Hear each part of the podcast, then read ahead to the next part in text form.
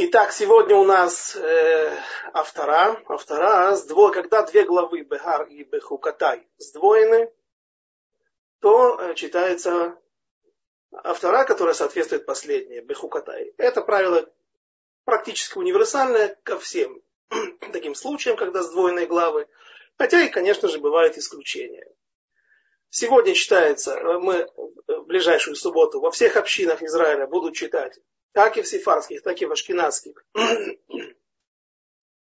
будут читать э, отрывок из книги пророка Ирмияу, который находится в двух главах. 16 глава, последние три стиха, и 19, э, 21 и 17 глава, не полностью, а лишь до 14 стиха. Глава автора относительно небольшая, но в ней очень много интересного и очень много известных стихов очень много стихов, которые каждому сразу о чем-то напомнят. Например, Баруха Гевер Ашер Евтах Башем.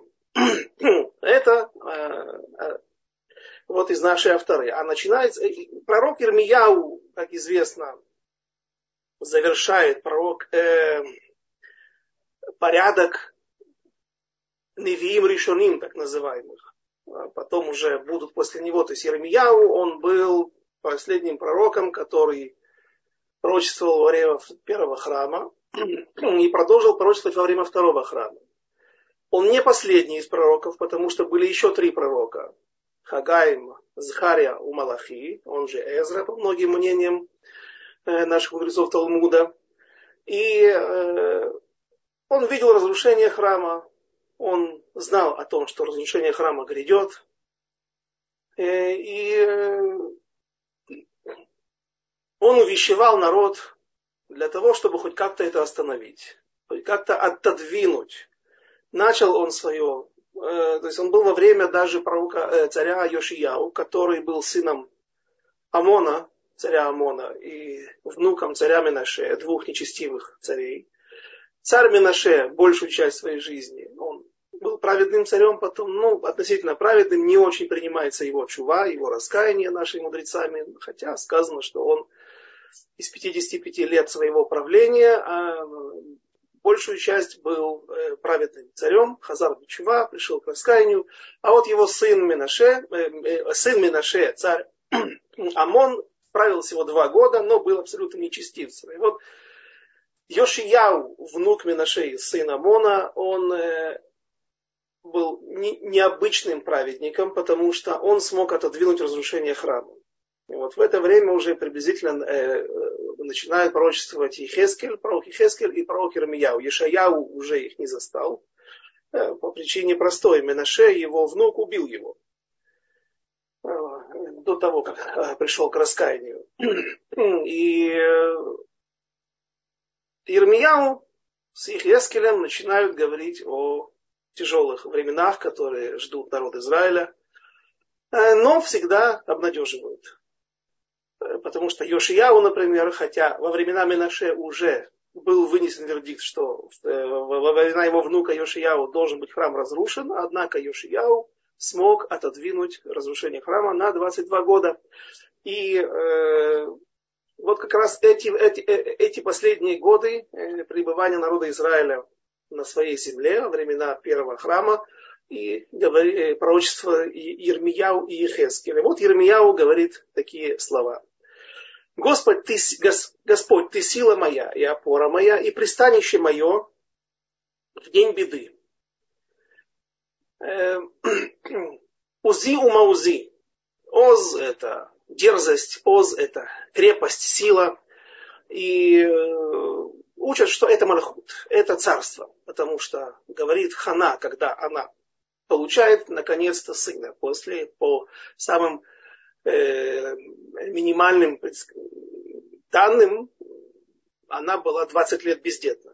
Есть мнение, что она была, жила 120 лет и гораздо позже получила ребенка, но будем держаться этого мнения. 20 лет была бездетна, и вот наконец она получает маленького сына, который в будущем станет пророком Шмуэлем, одним из величайших пророков народа Израиля, который как раз и э, сможет раскрыть, э, открыть вот этот источник, запустить э, это движение, с небес вниз, снисхождение на нашу землю огромного количества пророчеств. И когда во второй главе она произносит знаменитую свою песню, гимн, один из которых входит в список десяти великих гимнов, которые произнесены народом Израиля, ну, а не, не только народом Израиля, там первый сказал Адам Ришон, первый человек, когда он был спасен благодаря субботе. Там мизмор, который читается в субботу, как Ширшильем. И э, Ханак произносит э, вот такие слова. Ашем оз лямо итен, Ашем еварехес амо шалом. Всевышний даст оз для Мойтен, оз, силу даст своему народу. И наши мудрецы трактуют, что в трактате э, Вавилонского Талмуда Брахот, 31 32 лист, там на оба, на, на, на оба листа распространяются эти сугиот, связанные с, с Ханой, с ее молитвой великой, что большую часть вообще всех наших движений, всех наших слов, состав молитвы, все это учится из Ханы из молитвы Ханы, несмотря на то, что женщины изначально не обязаны молиться ежедневно, когда есть возможность, ну, по крайней мере, в Миньяне точно не обязаны. Тем не менее, именно с женской молитвы практически вся форма, все содержание наших современных молитв, которые установил, та форма, которую нам установил э, Эзра с э, мужами Великого Собрания, а, все это учится из ее молитвы. И вот там эти слова Шем Оз для Моитен. Что такое? Оз, говорят наши мудрецы, это Малхут, это царство. Почему? Потому что пророк Шмуэль, он будет последним судьей народа Израиля. Он получит э, эстафету от Элия Коина, но дальше он э, помажет на престол двух царей. И вся книга Шмуэля, пророка Шмуэля, она как раз вот, э, крутится вокруг этой темы помазывание на престол сначала царя, который будет править всего два года. Радак говорит больше, но так принято считать. По всем э, вычислениям это видно, что это все совпадает. Два года правил царь Шауль, уроженец колена Бениамина. Э, это была форс-мажорная ситуация. Изначально не было запланировано, что был такой царь, несмотря на то, что есть и на это пророчество. Но кто знает, если бы все пошло более гладко и на престоле восседал изначально уроженец колена Иуды, как Давид, э, или ему подобный, э, то все было бы, как сказано, как э, благословил пророческими словами Иуду, Яаков перед смертью, Ло ясур шевет Иуда одно из слов, одна, одна из фраз, которая там звучит, это да не отстраниться скипетр, который является признаком царской власти, от колена Иуды. То есть истинными царями, как это мы знаем по сегодняшний день, могут быть только уроженцы колена Иуды. Ну и сегодня мы уже знаем только выходцы из дома Давида и только по линии Шломо, царя Соломона. Но он изначально помазывает на престол другого царя, царя Шауля, и тяжелые два года его правления заканчиваются его смертью на поле боя от руки филистимлян. И поскольку царь Шауль запустил вот этот новый статус власти в народе Израиля, он первых царей помазал на престол, поэтому э, Хана намекает своим пророческим даром, она является одной из восьми, одной из семи пророчеств народа Израиля, которые пророчествовали э, в Танахе и описаны их пророчества, э, она говорит, Ашем озла моитен. Всевышний даст силу, а именно вот эта сила, этот оз, он является, указывает на Мальхут, на царство. Э, есть стих другой, в котором говорится так. Кила Ашем Хамелуха, у Мойшель Багуим.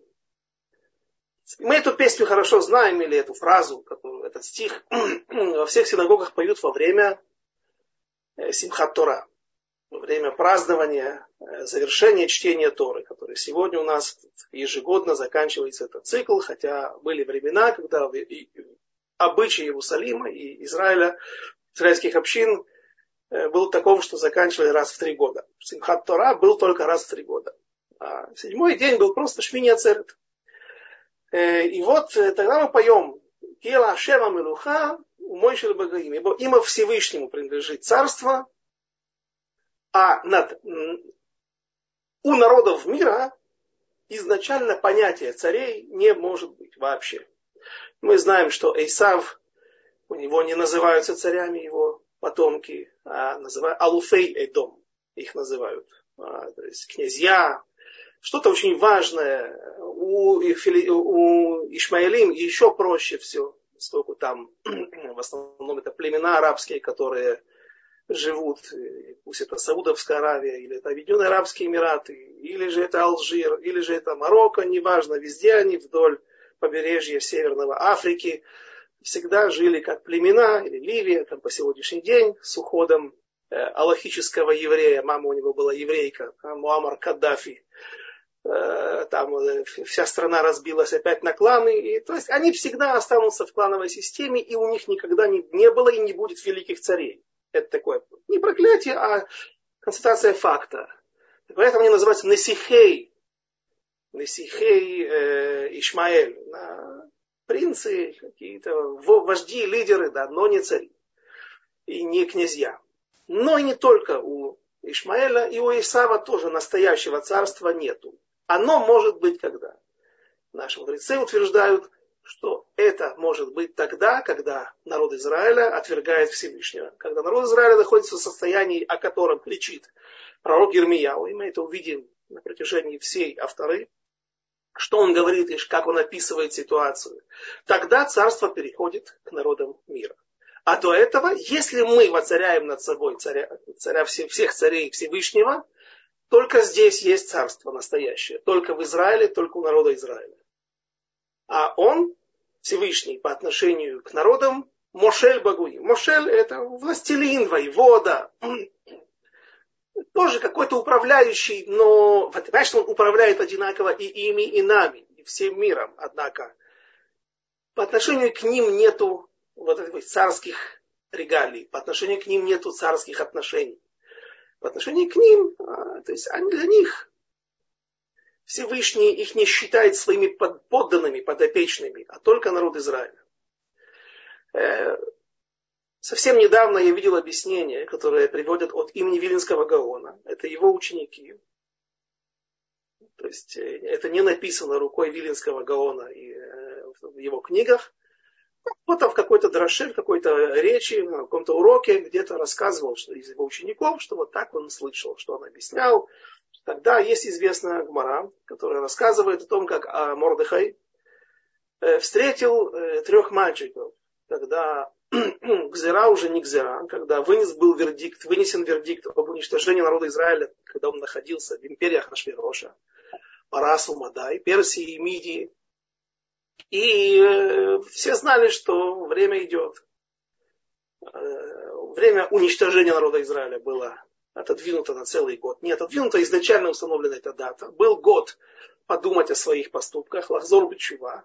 И мы знаем, что люди не бездействовали.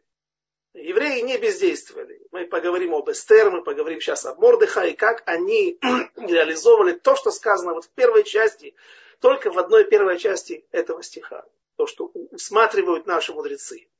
Ашем узи ума узи. Всевышний мой оплот, моя, моя сила. Рассказывается в трактате Таанит, что Мигела, что Мордыхай встретил трех мальчиков еврейских, которые шли по улице. Они возвращались из Хедера, из учебы. С учебы. И тогда он попросил их, чтобы они процитировали ему сок в сукеха сказал, каждому мальчику скажите мне те стихи, которые вы сегодня изучали. Каждый называет стих. Уцу, Эцу, Ветуфар, Добро, Довар, Вело, Якум.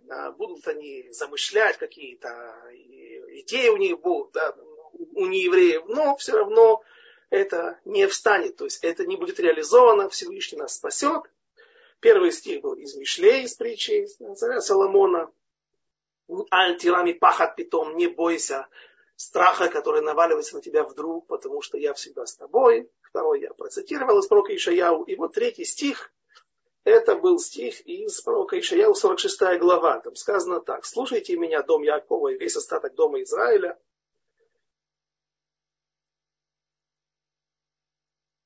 и до стар... Э, от утробы материнской и до старости вашей я Он. То есть я Он, я, я Всевышний, я всегда останусь Богом вашим, и до седин ваших терпеть буду я. И тогда Мордыхай сказал, что все.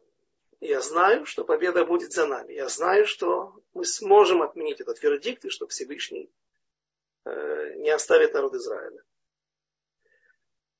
Рассказывается в Мидраш, Мидраш Раба, на Микелат Эстер, что когда Аман задумал то, что он задумал, этот заговор против народа Израиля, его советники сказали ему, послушай, ну ты не последовательный человек. Возьми, посмотри, что с древними императорами, которым ты вообще не пара и не равня. Э, фараон, Санхирив, посмотри, что с ними произошло они тоже хотели уничтожить народ Израиля. Они, ну или по крайней мере, чтобы они остались внутри, Израиля, внутри Египта, в случае с фараоном. И впоследствии дошли до 50-х шары Тума, и в конце концов перестали быть евреями, перестали быть народом Израиля, и главное, не, не смогли бы нести, получить Тору и нести то знамя э, идеи Всевышнего по всему миру во Всевышнего, в, единую, в единого Творца, а не в множество божеств, так, которым поклонялись кто как хотел, народы мира.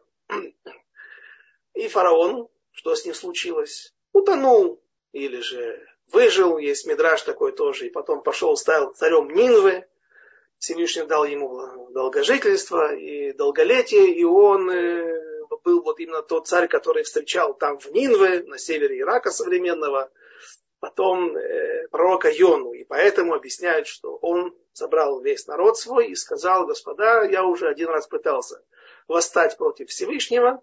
Поверьте, я владел гораздо больше империей, у меня было гораздо больше сил. И тем не менее, все закончилось очень плачевно. Закончилось все для, не только для меня, но и для всей этой империи. И больше Египет никогда не становился великим. Э, сопротивление бесполезно, бесполезно, я вас уверяю.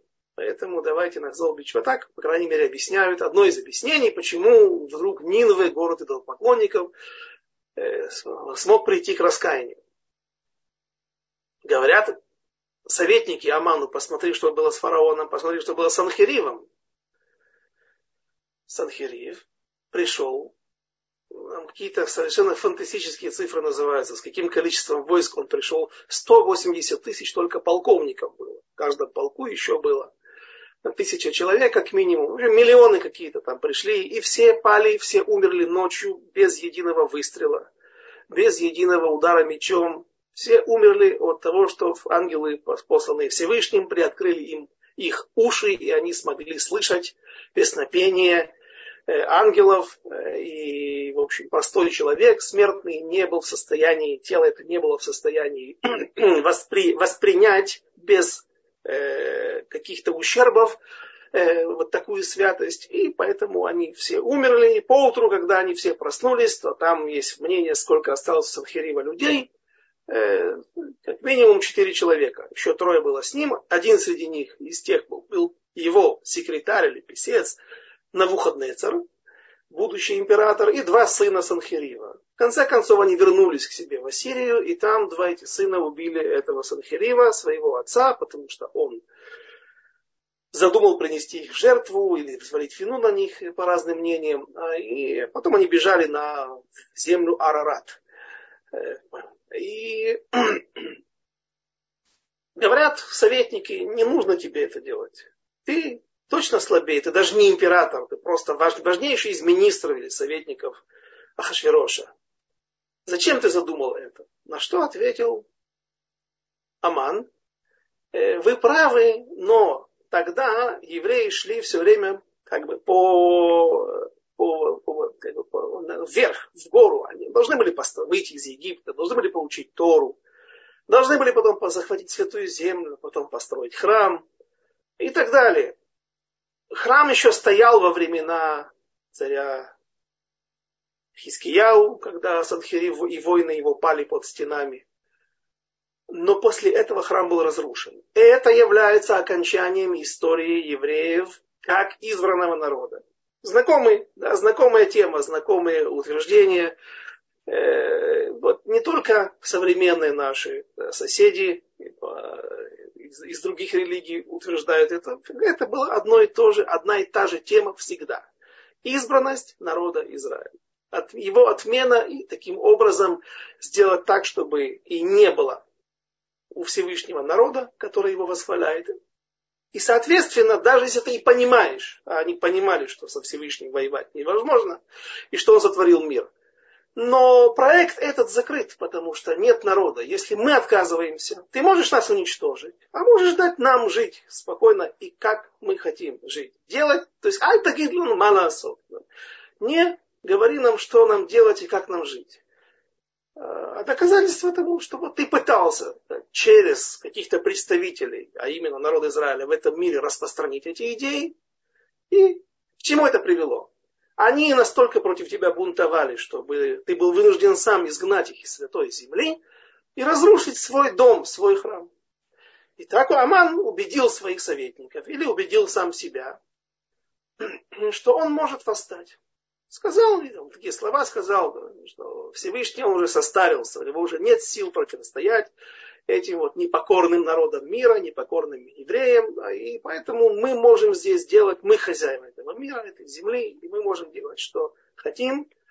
И э, у нас не, с нами ничего, нам за это ничего не будет. На что Мордыхай рад был услышать от третьего мальчика вот те слова. Я, ну, давайте еще раз прочитаем Ишаяу, 64 глава, 4 стих. «И до старости вашей я Он, я Бог ваш, и до седин ваших терпеть буду я». Мордыхай понял, что что бы мы ни делали, есть у нас храм, нет у нас храма, разошлись мы по всему миру, Всевышний, Он до старости останется нашим Богом, и не откажется от своих идей, и не откажется от того, чтобы исправить этот мир через своих представителей в этом мире. И это тоже, что и сказано вот в первых, самых первых словах нашей авторы. Господь, ты сила моя и опора моя. Узи ума узи. Мальхут. Оз мы сказали. Оз это Мальхут. Оз это царство. И, э, ну и еще один ответ на вопрос, говорят, как же, если нету у народов мира в принципе царства, понятия царства, или чтобы царь над ними правил, он только шолет, властвует над ними, но нет, нету, как мы сказали, всего того, что связано с царством, всей той красоты, всей той силы, всей той мощи и впечатления. А как же сказано на третьем году, когда укрепилось царство Хашвероша, Мальхута Хашверош, сказано, на это отвечает Вилинский Гаон. Все имена, все, каждое слово Мелех, царь, которое мы встречаем в Мегелат Эстер, оно кодыш. Почему кодыш? Потому что под царем там никогда не упоминается никакой, не имеется в виду никакой другой царь, и не тем более Хашвирош, а царь всего мира, царь всех царей. Кадош Баруху. Поэтому было ясно, что Всевышний сейчас выступает в роли царя по отношению к народам Израиля. Как мы сказали, потому что система работает так. Если евреи воцаряются, Всевышний над собой, выполняет его миссию, выполняет его э, задачи, выполняет его, э, воцаряет над собой Всевышнего, то тогда он царь над нами. И дальше это все расходится уже по всему миру. Вся эта святость и влияние. Если же народ Израиля отворачивается от Всевышнего, тогда царство переходит народам мира. Частично или каким-то образом, то есть мы сказали, доказали, что все равно Всевышний останется нашим царем, нашим отцом, не откажется от народа Израиля. Но вот в какой-то форме да, царство вдруг начинает присутствовать у народов, среди народов мира. И говорят комментаторы, что Ахашверош тоже строил храм он тоже создавал духовный храм только для Тумы. Когда он говорит Эстер, от Хация Мальхут, все проси, что хочешь, проси, что хочешь у меня, до половины царства, это не имеется в виду половина имущества, половину дворцов, половину лимузинов. а, а имеется в виду, так, по крайней мере, объясняют комментаторы, что от Хация Мальхут до середины моего царства, где находится святая земля, где находится храм. То есть, тема храма закрыта. Я никогда не дам тебе восстановить храм. Ведь, давайте вспомним, в какой ситуации находились, э, происходили, в какой обстановке происходили исторической. Все эти события описаны в Мегалат Эстер. Параллельно то же время практически происходят события в Святой Земле, которые описаны в книге Эзра и Нехемии.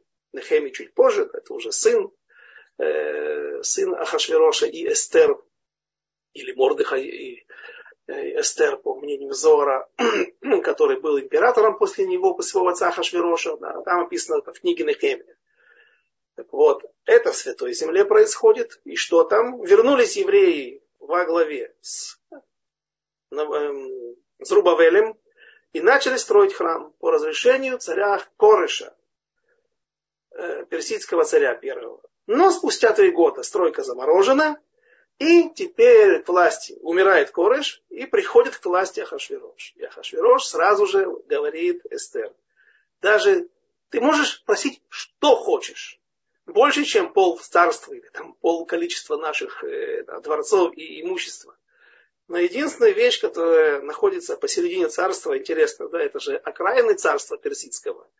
Это же не центр страны. Центр страны, это, наверное, где-то был Ирак, там, если взять ее от Персии до Европы, высчитать где-то, да, Турция, Ирак, са, сама Персия под, посередине. Как это Израиль, который находится на краю империи Хашвироша, возле Египта, как это он находится в центре? Имеется в виду центр земли, центр духовный. Все знаем, что страна Израиля, земля Израиля и храмовая гора – это вот то место, где соединяются миры высшие и миры низшие.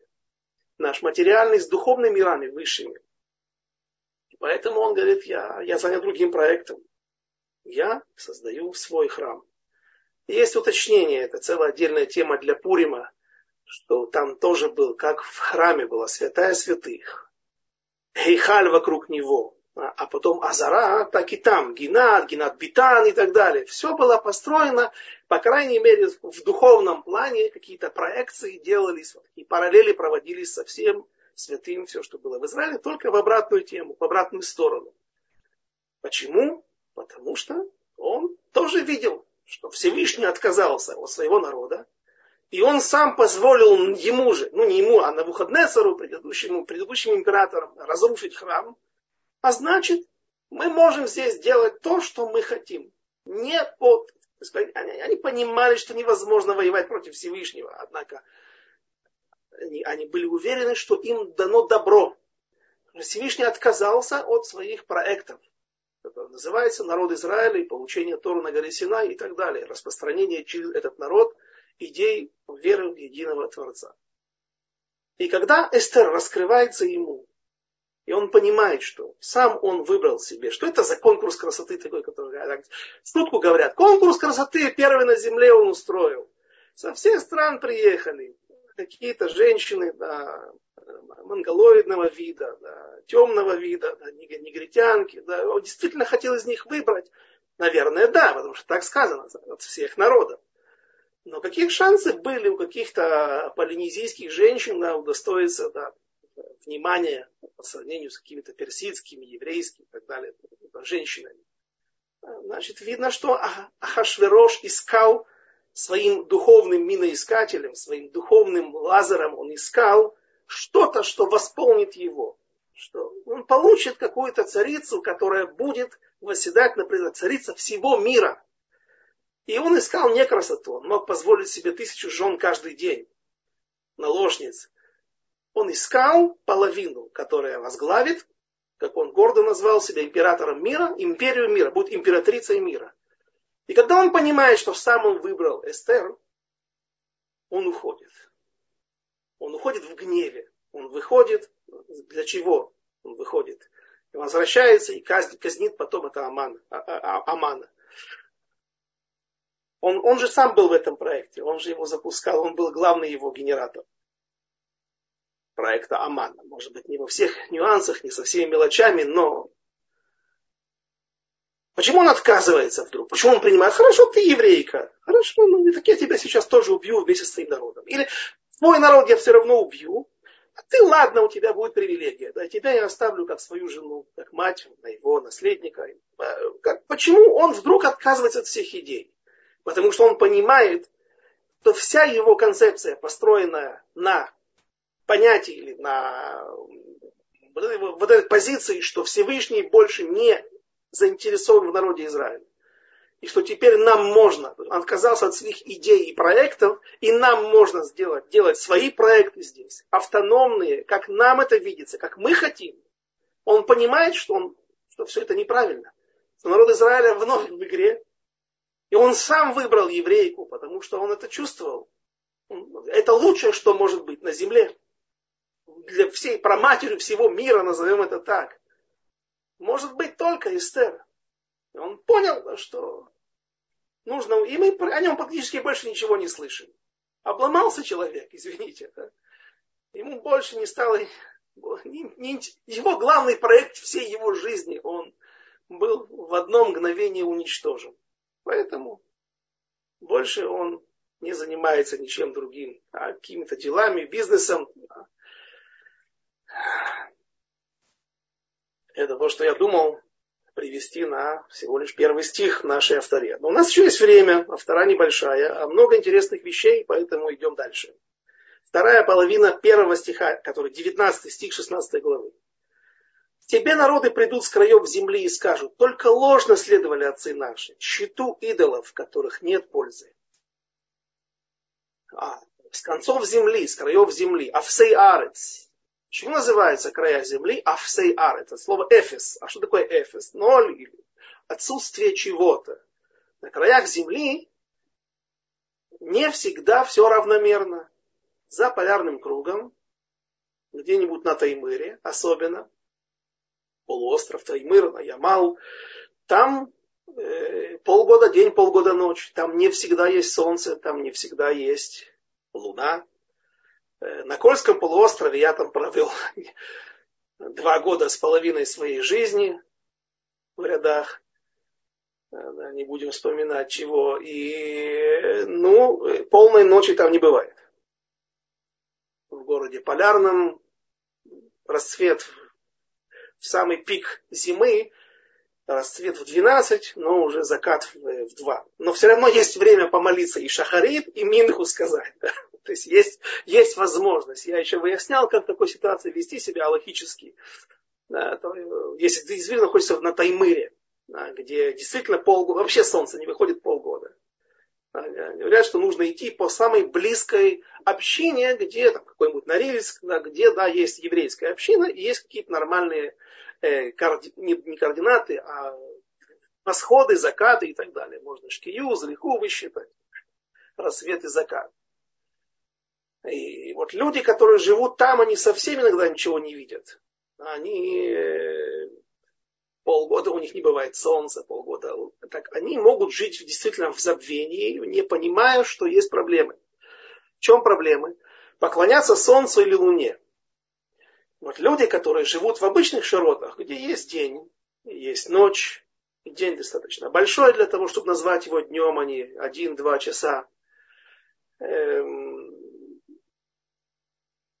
даже если эти люди поклоняются здесь Солнцу, однако всем известно, что Солнце раз в 29 лет, 28 лет, я видел комментаторы говорят, на 29 год, когда наступает, э, есть особая молитва, я здесь живу в Кириацефере, один раз уже застал, когда люди собирались с первым лучом на входе в город, там наиболее широкое место было, на дороге, рано утром с первым лучом солнца молились Ватикин а, и произносили молитвы особенные, потому что это время, когда то есть, есть цикл, у солнца есть много циклов, есть Йовель, у нас э, считается 50 лет, юбилей, отсюда, наверное, происходит от слова Йовель, когда считают 7 шмитот по 7 лет, а есть вот время, когда 29-й год, он является тем моментом, когда Солнце вновь возвращается и оказывается на небосводе в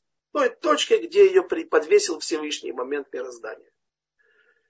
Есть траектории эллиптические, по которым движутся планеты, движутся светила, и они не совсем э, повторяют каждый год друг друга, но всегда все возвращается в своясь. И это знали и древние народы, э, древние народы мира, ученые древние. И, соответственно, если ты видишь, что у Солнца есть какое-то постоянство, то очень просто прийти к выводу, что это вещь, которая находится в зависимости от какой-то другой силы. Потому что э, нет места для импровизации, по большому счету. Нет места для своей власти, своей воли. А значит, есть какая-то сила, которая всем этим владеет.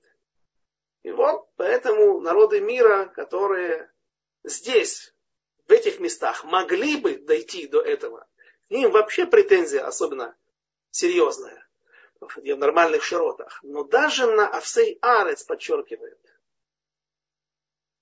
подчеркивает пророк Ирмияу, даже те, у которых не совсем возможно там нормально вычислять вот эти вот движения светил, день, ночь, даже те, живущие на южном и на северном полюсах или близко к этим местам, даже к ним будет все время, а даже они придут с претензиями, что отцы их обманули, потому что отцы когда-то пришли из нормальных широт, и вот они будут оправдываться и говорить, только ложно следовали отцы наши щиту идолов, которых нет пользы. Создаст ли человек Бога, который не является Богом? Поэтому вот я сообщу им, что в этот раз покажу им силу моей руки и могущество мое, и знают они, что имя мое Господь. Э, глава 17. Грех Иуды написан железным пером, резцом Шамира, начертан на стенках сердец, стенках сердец, их и на возвышающихся углах жертвенников ваших. Эм, понятно, что железный резец, он хорошо может вырезать на, даже на камне. И огромное количество грехов, которые невозможно написать пером. Любое перо, любое средство или стилус, все, не хватит ни воска, не хватит ни чернил и перо гусиное, которым ты будешь писать грехи, записывать, перечислять грехи народа Израиля, грехи Иуды, они не смогут вынести испытание времени, просто сотрутся, чернила закончатся. И для того, чтобы эти грехи обильные каким-то образом запечатлеть, для этого понадобится металлический резец, чтобы высекать. И где на стенках наших сердец, потому что сердца евреев к тому моменту определены пророками как Эвен, Лев Эвен. Пророки потом говорят, и будет у вас Всевышний заменит вам сердце каменное, и даст вам сердце басар, из плоти, более мягкое, более восприимчивое к молитвам, к желаниям Творца, и вообще более гибкое, способное для, на, на, на изменение, но пока что оно каменное, а на каменном сердце нужно высекать только резцом. Шамир, известно, что такое Шамир, рассказывается в Гамаре о том, как Шломо доставал Шамир, этот какой-то якобы червь. Э, Мораль из Праги говорит, утверждает, что это сила некая природная, которая несет в себе большие разрушения, может нести в собой большие разрушения. Шлома использовал. Всего два человека, двум людям в этом мире были даны, э, было дано, было дано право пользоваться шамиром. Первый это Моше, второй Шломо. Моше использовал шамир для того, чтобы вырезать имена колен на камнях драгоценных, которые были на табличке. Урим Ветумим, называемые ну, у первосвященника на груди, а у колена Иуды был бриллиант, а это один из самых твердых камней на земле, которым наоборот режут все другое. И как ты на нем вырежешь? Другим бриллиантом. Для этого использовался Шамир. Был дан Шамир Моше. И второй человек на земле, это был только царь Шломо. И это понятно, ведь э, если такую силу дать какому-то человеку, который не очень благоразумно может распорядиться, так он э, может разрушить миры резать как лазером горы, уничтожать их. Так вот, вот такая ситуация страшная, да, что даже Шамиром вырезают настолько грубые сердца евреев были, что резали, вырезали на памятки Шамиром. Но Не все комментаторы относятся к этому стиху как к абсолютному упреку, а как некой памятке, которая нужна нам. Э, нам нужно, чтобы это было написано. И для чего? Рассказывается в трактате Шаббат о том, как Раби Ишмаэль, один из Танаим, э, решил решил, что указания мудрецов э, в его ситуации не являются правильными или, абсолютными. Сказано, что поскольку у них были э, свечи глиняные, мы знаем наподобие Алладина, да, э, такая туфелька в виде э, емкость, в которой наливалось масло, и здесь был нос, носик небольшой, да, куда вставлялся фитиль. И Здесь была, наверное, ручка, да, и так можно было носить эту лампу или читать при свете этой лампы. И вот сказано, что нельзя еврею учиться в субботу ночью при свете такой лампы. Почему? Шема яте. Может быть, он, когда вдруг он увлечен учебой и учебой Торы, и его он находится в других, в других мирах сейчас. И вдруг свет начинает гаснуть, потому что подача масла на фитиль ослабла. Что он может сделать? Он может наклонить, чтобы подать туда больше масла к этому фитилю. И таким образом он увеличит пламя, а это тоже запрещено в субботу. Это как адлака, как зажигание. И он решил, что он настолько властвует над собой, что он не сможет ни в коем случае нарушить этот, этот запрет. И поэтому учился и есть мнение, что он хотел почти наклонил, что наклонил.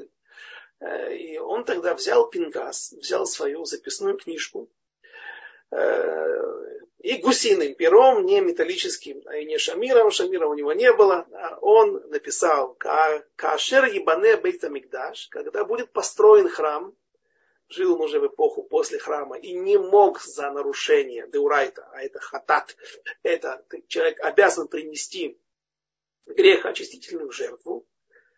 Он, когда будет построен храм, он надеялся, что в его времена, и что и мы удостоимся этой чести.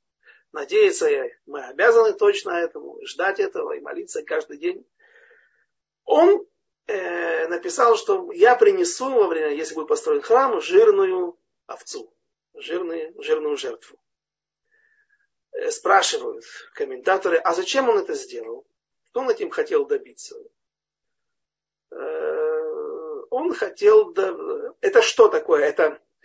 Ну, как бы это немножко чванство такое, да. Вот когда будет то-то и то-то, я сделаю то-то. Вот если бы я умел завязывать галстуки, говорил да, мой дедушка, брат моего дедушки, да, когда ему завязывали галстуки его дочери, да, и некрасиво. Он говорит, вот если бы я умел, я бы хорошо завязывал. А вы мне не нравитесь, как вы делаете. Э, все мы такие умные, да, построить, когда будет храм и так далее. Оказывается, объясняют комментаторы, что это было исправление прямо вот сейчас. Это все было сделано не для какой-то внешнего проявления. Да, вот я правильный такой, я хочу исправить свои грехи, я к ним отношусь серьезно. Нет, это не, непосредственно было исправление. В чем оно заключалось? Допустим, если есть храм. Ситуация, когда был храм, как человек исправлял. Есть две части, два элемента, необходимых для того, чтобы человек считал, что грех человека исправлен. Если он нарушил что-то, то он должен принести жертву. Объясняют комментаторы, все. самое простое объяснение, далеко не единственное. Но что как ты человек с душой, так и тут здесь тоже есть животное, пусть с животной душой, но какое-то подобие тебя – а человек грешник, он подобен животному. А вот как ты сейчас согрешил и должен был бы принести в жертву себя, тебя мы должны принести в жертву, часть тела отдаем Творцу, огню, на душу тоже она улетучивается. Так и сейчас вот это животное, оно выступает в роли тебя. И смотри, не стоит да, играться в следующий раз в такие игры. Но есть еще один элемент здесь. Душа человек особенно хорошо исправляет свои грехи, а когда он ему стыдно от этого. И представляете, Роши Шива, красивый, да, в шляпе, в гамбурге, да, с э, пуговицами на фраке. идет и за веревочку ведет жирную овцу. И это не регель, это не праздник, когда и так обязаны все нести, а э, это буден день. Понятно, скорее всего, всем будет понятно, что здесь произошло. Это, как говорят, как ман. Человек сделал, сказал Шонара, завтра утром не на пороге у него выпадает ман, а где-то в пустыне, там для тунеядцев, бездельников, грешников, да, и вдруг опять тот же человек в том же гамбурге, да, с теми же пуговицами на фраке, да, вавинского вида, приходит туда, да, о, рыба, что ты тут делаешь, да, а каково? Что, расскажи, интересно. Ну мы-то ладно, мы тут понятно, что мы тут делаем, да, а ты за что, вот, интересно, вот, что ты там ночами, да, или там под покровой тьмы, да, или стен дома, что, чем же ты занимаешься, что удостоился такой, в кавычках, чести? И вот человек приходит, он, ему стыдно, все это видят, все понимают, о чем идет речь, да, и Соответственно, э, результат искупления, исправления, он обеспечен. Но в наше время, или в то время, когда уже жил после храма, когда нет храма, и мы не можем принести жертву, как можно исправить жертву непосредственно, что соответствует жертвоприношению, говорят наши мудрецы, изучение Аллахот Курбан. А, не Хол Курбан, Курбан.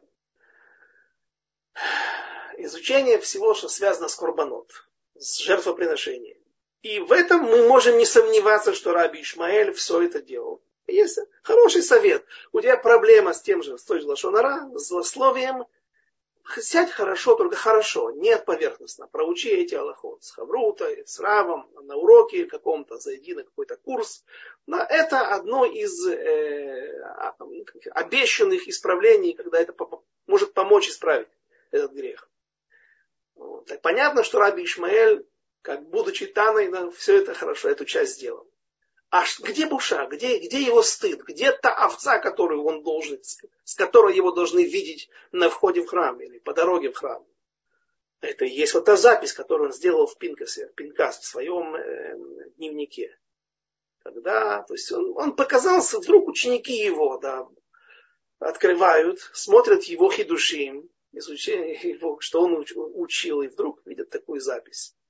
Это очевидно принесет и принесло ему тоже много бушот, много позора, много стыда, что и привело к исправлению. Поэтому вот этот элемент, этот, этот, этот момент, что грех должен быть записан, в нем есть большой и важный позитив.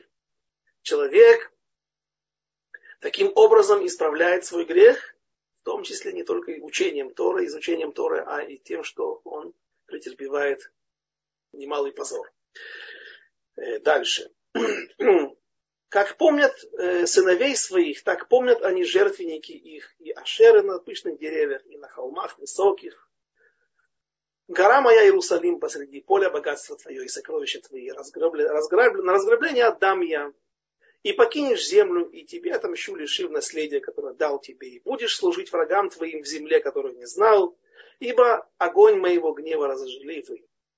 Так сказал Господь, стих 5, глава 17. Проклят человек, который полагается на человека и делает человека из плоти опорой своей, а от Господа удаляется сердце его. Часто у пророков есть упоминание Египта, который в роли, ну не человека, но человеческого государства, основанного людьми.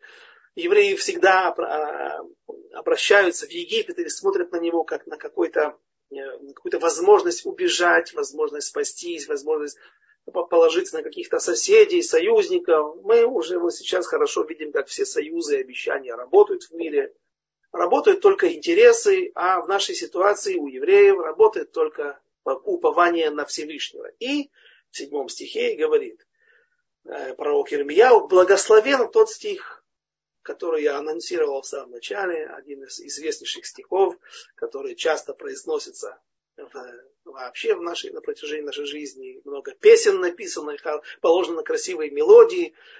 Паруха Гевер Ашер Ивтах Башем. Благословен человек, который полагается на Господа, и чьей опорою станет Господь.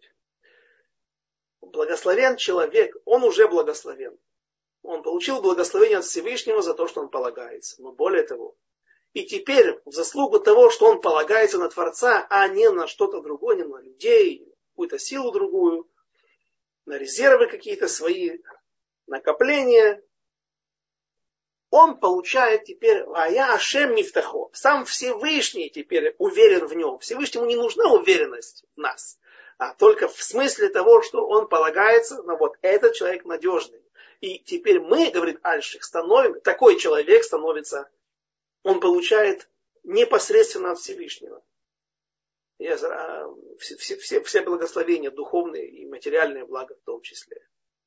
Есть такая притча от Рава Рэба, Рэба Миноварда, э, Саба Миноварда, который говорит, что э, э зуг царь, пожилая пара, прожив уже 50 лет вместе, заработав пенсию, вырастив детей, уже дети создали свои дома, свои семьи. И вот сидят они вечером как-то почему-то одни, да, и старушка говорит, эх, Рэб Гецль, Рэб Гецль, как повезло тебе, что есть такая умная жена. Помнишь, когда мы в самом начале после свадьбы хотели, думали, чем же ты будешь заниматься? Я буду домохозяйкой. В те времена женщины э, в основном не работали, не было возможности. А муж кормил. Парнаса аль-бала. Э, и мы думали, ты, мы думали, может быть, ты будешь сапожником, и ты хотел быть сапожником, как твой отец, а я, а я все утверждала, что нужно, чтобы ты был шааном, чтобы ты был часовщиком. Ты послушался меня, так сказано в трактате Бава Миция, что в духовных вещах слушают мужа, а в, в жизненных вопросах, бытовых вопросах э, все-таки идут за женщиной, за ее интуицией. Э, и ты стал часовщиком, и посмотри, сколько, здесь несколько десятков лет ты сидел в своей часовой мастерской, никогда к тебе никто не приходил с туфлями, на ремонт, с сапогами, с босоножками. Если бы ты только был сапожником, решил стать сапожником, мы бы просто с голоду померли. Говорит он, Саута, что с тобой случилось-то? Что ты несешь? Да? Потому что э, из-за того, что я повесил вывеску, что здесь часовщик, Ко мне приходили люди с часами на ремонт. Если бы мы выбрали и решили бы, что все-таки лучше быть удачнее в данной ситуации, в данном местечке, да, и лучше быть сапожником, так э, приходили бы люди с сапогами и с сандалиями. То есть, что хотел э, Саба Миновардов сказать. Аврахим к нему приходили и говорили, смотри, мы видим, что чем больше работаешь, тем больше зарабатываешь, чем больше учишь Тору, да, тем меньше работаешь и меньше зарабатываешь. Вроде бы как все прямо пропорционально, все просто и понятно. На что ответил им Саба Миновардов, что э, когда ты создаешь цинор, да, когда ты хочешь да, лить парнес, да, кормить себя через свои сандали, так ты будешь через сандали. Когда ты хочешь через часы или через другие, из компьютера, да, программистом, так будешь получать оттуда шефа свое. Соответствует. Но когда ты становишься Аврехом, Бен Тора, а Всевышний сам напрямую тебя кормит. Это ли не лучшее, что можно, чего можно желать? Сердце притворнее всего и безнадежно оно. Кто познает его? Я Господь, исследую сердце, проверяю почки. Есть история Равзайчик. Да, такая фамилия. Ну, израильтяне называют его Равзайчик. Он лет 50 назад был э, один из Раши Ешивот, один из глав Ешивы Кольтура, знаменитой Ешивы в Байт-Вагане, в Иерусалиме. Он в своей книге Орхадаш, я думаю, что это Кольцофаих, это Орхадаш, это современная перемешка, одним названием назвали все его 14 книг, а, а их разбили по темам. У него на авторот книга называлась «Кольцо и Фаих». Так он там говорит, а, рассказывает, приводит Гмару э, в Вавилонском Талмуде, в трактате Гитин рассказывается о том, как Мар Уква, который был главой диаспоры, Рейш Галута, послал раби Элиезеру, одному из Танаим великих, э, знаете, что у меня есть проблемы с, э, с неким человеком, которого зовут Гнива. Гнива, Гнива. И Раби Лезер все время его отталкивает. Говорит, смотри, я не буду и проклинать его, не что-то делать с ним, да, какие-то санкции против него вводить внутри евре, еврейские. Да, он был мудрец Торы большой. Да. Он говорит, ты им 39, второй стих. Сказал я, остерегаться буду на пути своем. стеречь буду уста свои. То есть не нужно против врагов выступать сразу, проклинать тем более. Да? Э, а, обуздывай их, пока нечестивый предо мной. Но все равно э, проблемы не закончились с этим гнива. И Уква опять говорит, что он мне мешает руководить народом Израиля. Мы и так под властью чужой находимся здесь. Он говорит уже 37 стих, 37 Таилим, 9 стих. Жди Господа молча и уповай на Него. Не соревнуйся, и при, в общем, э, ибо злые истреблены будут, а надеющиеся на Господа, они унаследуют землю. И не прошло немного времени, как э, Гнива был казнен властями, провинился перед властями. Ну, вроде бы нечестивец, вроде бы плохой абсолютно человек. Однако, посмотрите, рассказывается там же, в том же Тратайтуре, 62 лист в, в Гитине, Равгуна и Равхизда. Они э, увидели гневу, гневу. И он, они говорят, слушай, давай даже разговаривать с ним не будем, здороваться, не здороваться. Он такой скандалист, везде в махлокетах участвует со всеми. Не успели они только об этом подумать, как, какую политику, какое отношение к нему выработать, как он уже отреагировал, встретил их, поговорил с ними, Деврей Тора сказал. Они говорят, слушай, ну ладно, мы так плохо о тебе думали, знаешь, может покушаешь с нами. Он говорит, меня животные не кормлены. Как я могу есть? Это же учится из Шма Израиль, из отрывка. И они говорят, смотри, ну такой праведник. И мы видим, что действительно был человек непростой. Но где-то запутался. Все равно где-то он давал себе возможность участвовать в спорах, и поэтому в конце концов закончил на эшафоте. Закончил смертной казнью да, от рук неевреев. И вот говорит нам про Кермияу. Сердце э, притворнее всего и безнадежно оно. Кто познает его? Нужно очень аккуратно вести себя. И э, наше время подошло к концу, к сожалению. И я желаю нам всем, чтобы мы всегда могли разобраться в путях, которые нам указывает, или на которые нас подталкивает наши сердца, подталкивают наши сердца, чтобы всегда шли правильным путем, слушались наших раввинов, как говорил Рав на, на предыдущем уроке, а, и э, всего хорошего, до свидания, до следующих встреч. У нас в следующий раз, я делаю анонс, э, редкая автора, не редкая, она не бывает раз в 11 лет, как это Мишпат Шломо, или как еще есть, которые раз в 20 лет выпадают авторот. А это авторат Рошпо, Эрев Рошходыш. То есть суббота будет э, в преддверии Рошходыша, который будет в Йом Ришон.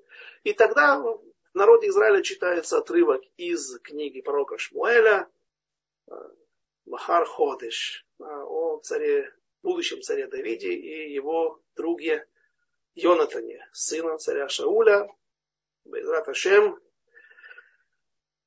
Всего хорошего и до следующих встреч.